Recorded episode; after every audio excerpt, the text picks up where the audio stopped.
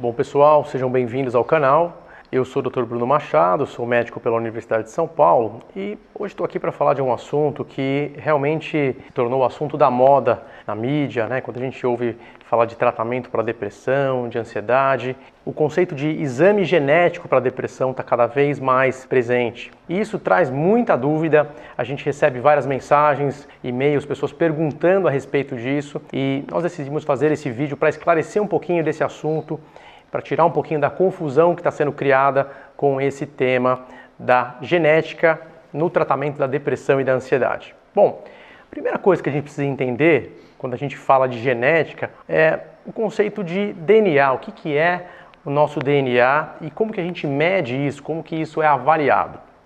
Bom, todas as nossas células, nosso organismo como um todo, tem moléculas no interior do núcleo das células que nós chamamos de moléculas de DNA. Nessas moléculas, que são moléculas em forma de hélice, existem genes, existem códigos que determinam as nossas características. As enzimas do meu corpo, as proteínas do meu corpo estão todas baseadas nesse código.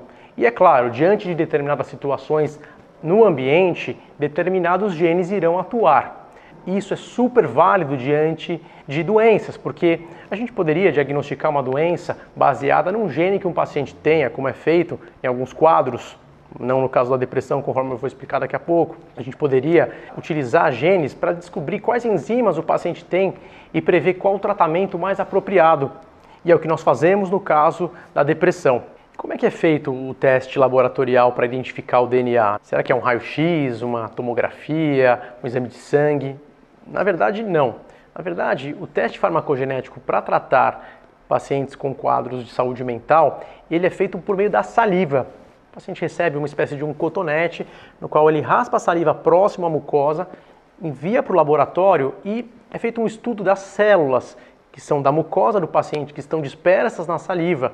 E por meio dessas células, o laboratório consegue sequenciar o DNA, ele consegue avaliar qual é a sequência de genes que o paciente tem e dessa forma é possível fazer um laudo para determinar cada gene que o paciente apresenta, qual é o tipo de gene que o paciente apresenta para cada característica. Então, determinada enzima, o paciente tem tal gene, vai funcionar pouco, vai funcionar mais. O laudo vai dizer isso e o médico vai ter que interpretar essas informações para dar o melhor andamento no caso do paciente, permitir que ele tenha o melhor resultado possível.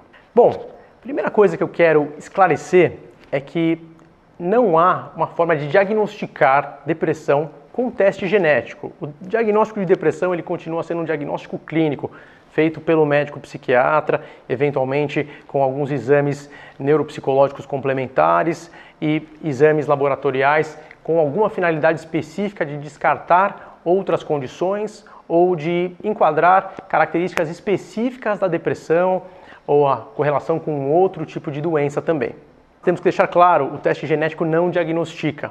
Ele não vai te dizer, essa pessoa tem tais genes, então ela tem depressão, essa pessoa não tem tais genes, então ela não tem depressão. Porque a genética da depressão é extremamente dispersa. Você tem uma série de genes que influenciam, que criam uma tendência, mas você também tem uma série de outros aspectos ambientais que são até mais importantes no desencadeamento da doença. Então, o diagnóstico nunca vai poder ser baseado apenas nesse teste genético porque a depressão é uma doença multifatorial. Mas tudo bem, se não pode diagnosticar, por que, que serve? Para que, que serve um teste genético? A ideia é simples, o teste genético ele serve para guiar o tratamento medicamentoso. É claro, é necessário o tratamento psicológico, o tratamento com os recursos de estilo de vida que a gente precisa modificar, mas sabemos, claro, muitas vezes na depressão, na ansiedade, é super importante o tratamento medicamentoso também. E muita gente não se adapta ou não tem resultado. E nesse sentido, a ferramenta do teste genético é super válida. Por quê? Porque ela permite que nós possamos de antemão saber determinadas características que farão com que os remédios terão uma resposta boa ou ruim. Agora eu quero contar para vocês como que isso funciona, como é que isso se passa, o que, que a gente avalia, que genes são esses que permitem ah, que nós possamos descobrir essas características que irão influenciar no tratamento. Imagine que, por exemplo, uma série de genes estão ligados ao metabolismo do nosso fígado.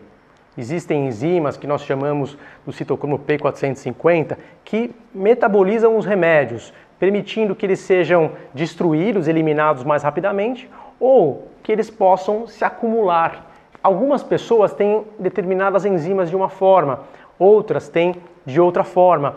E por isso, algumas pessoas tomam uma dose muito baixa de determinado remédio e essa dose se acumula e faz a pessoa ter efeitos colaterais, enquanto outras pessoas tomam uma dose até alta e o remédio vai todo embora e a pessoa não consegue sentir nenhum efeito positivo, ela não melhora porque o remédio é totalmente destruído.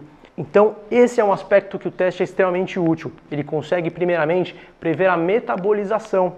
Se a metabolização é rápida para determinado remédio, se ela é lenta para outro, e permite que nós possamos escolher aqueles que vão ter realmente o nível sanguíneo mais adequado para que o remédio funcione. Além dessa questão hepática, do metabolismo do citocromo P450, que regula o nível dos remédios no sangue, a gente pode colocar em destaque também como uma coisa muito importante em algumas pessoas que têm depressões que não melhoram com antidepressivos, que é o metabolismo do ácido fólico. Esse assunto ficou muito conhecido porque um, um jornalista muito famoso foi até os Estados Unidos e descobriu isso e ele decidiu repor metilfolato, que nunca seria suprido no organismo dele e por isso ele entrava em depressões recorrentes, o humor dele nunca estava estável, ele nunca estava bem. Uma ferramenta interessante também que permite descobrir o papel do metilfolato, metabolização de ácido fólico para metilfolato.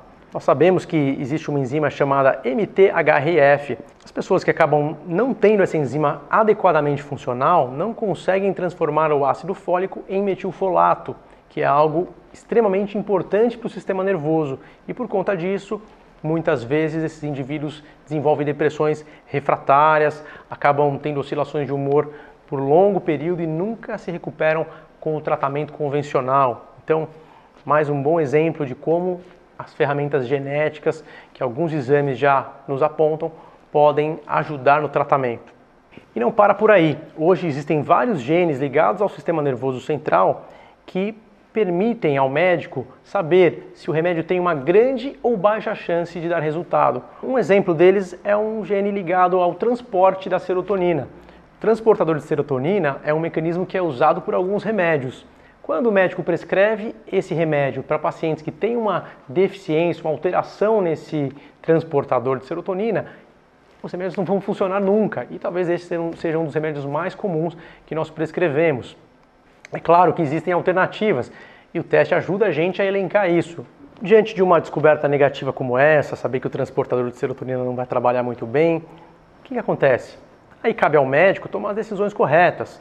Por exemplo, se é um paciente muito ansioso e vai precisar de um remédio que trabalhe nas vias de serotonina, ele vai poder escolher outras medicações com essa característica, que atuam em outros pontos do mecanismo de ação da serotonina. Ele vai poder utilizar outros mecanismos que não envolvem serotonina, se, se por exemplo for um quadro apenas de depressão sem ansiedade, é, utilizar um remédio dopaminérgico, um remédio noradrenérgico, enfim, uma série de outros mecanismos que podem ser trabalhados para adequar o tratamento a essa característica que é do paciente. Em resumo, a gente vai diminuir a margem de erro, a gente vai conseguir identificar por que, que o tratamento não está dando resultado ou por que o tratamento está dando tanto efeito colateral, o que é uma coisa extremamente rica, extremamente valiosa para os pacientes que sofrem de depressão, que sofrem de ansiedade e que muitas vezes já estão muito sensíveis a qualquer coisa negativa e diante de uma resposta negativa do tratamento acabam até abandonando por perderem a esperança com muita facilidade. É claro que esse exame não vai resolver toda a questão. É necessária avaliação médica do mesmo jeito, o estudo do caso, avaliar se o medicamento realmente é adequado a determinadas características que o paciente necessita. Mesmo um remédio que foi considerado positivo no teste, ele pode ter características que não sejam boas para aquele paciente específico. Por exemplo, abrir o apetite ou piorar a ansiedade, por ser algo da característica daquele remédio e que teria que ser mais bem escolhido diante da necessidade, da característica de cada um dos diagnósticos que serão tratados. Muitas vezes é um paciente que tem uma depressão atípica, que come muito, ele precisa de um remédio que diminua um pouquinho o apetite, ou um paciente que tem uma depressão melancólica, típica e está muito emagrecido, então um remédio que promova um ganho de peso maior será mais apropriado. E isso não tem relação com o teste genético. O teste genético ele apenas prevê que o remédio funcionará normalmente, mas as características do remédio serão mantidas. Então, evidentemente, tanto para escolher a medicação, para potencializar o tratamento quando for necessário, para trabalhar associações que deem mais eficácia para o tratamento, será necessário sim que o médico, que o psiquiatra, que faça a escolha baseada nas melhores práticas possíveis utilizando os guidelines, utilizando os conhecimentos que existem para a tomada de decisão clínica. Outros aspectos que o teste também não conseguiria prever são diagnósticos associados que muitas vezes alteram o resultado do tratamento. Por exemplo, a pessoa ter toque junto com a depressão, ou um paciente que tem transtorno de personalidade juntamente com o quadro depressivo. Imagine um paciente que sofra de transtorno bipolar. O tratamento poderá ter uma resposta totalmente diferente e até mesmo negativa, não por conta da genética, mas por conta do, do aspecto da doença que ele tem. O diagnóstico de base requer um tratamento diferenciado e isso o teste não é milagroso, ele não fará. Mas, fazendo essas ressalvas, a gente pode sim considerar o teste farmacogenético uma ferramenta muito interessante, muito válida e que tem sido cada vez mais utilizada na prática clínica de pacientes com depressão e de pacientes com ansiedade. É isso. Eu vou terminando por aqui. Espero que vocês tenham gostado e se vocês quiserem comentar, curtir, fiquem à vontade. Sigam o canal que nós vamos continuar publicando cada vez mais. Um abraço, tchau, tchau. Generalizada, chamada de TAG, é uma pessoa que tem muito medo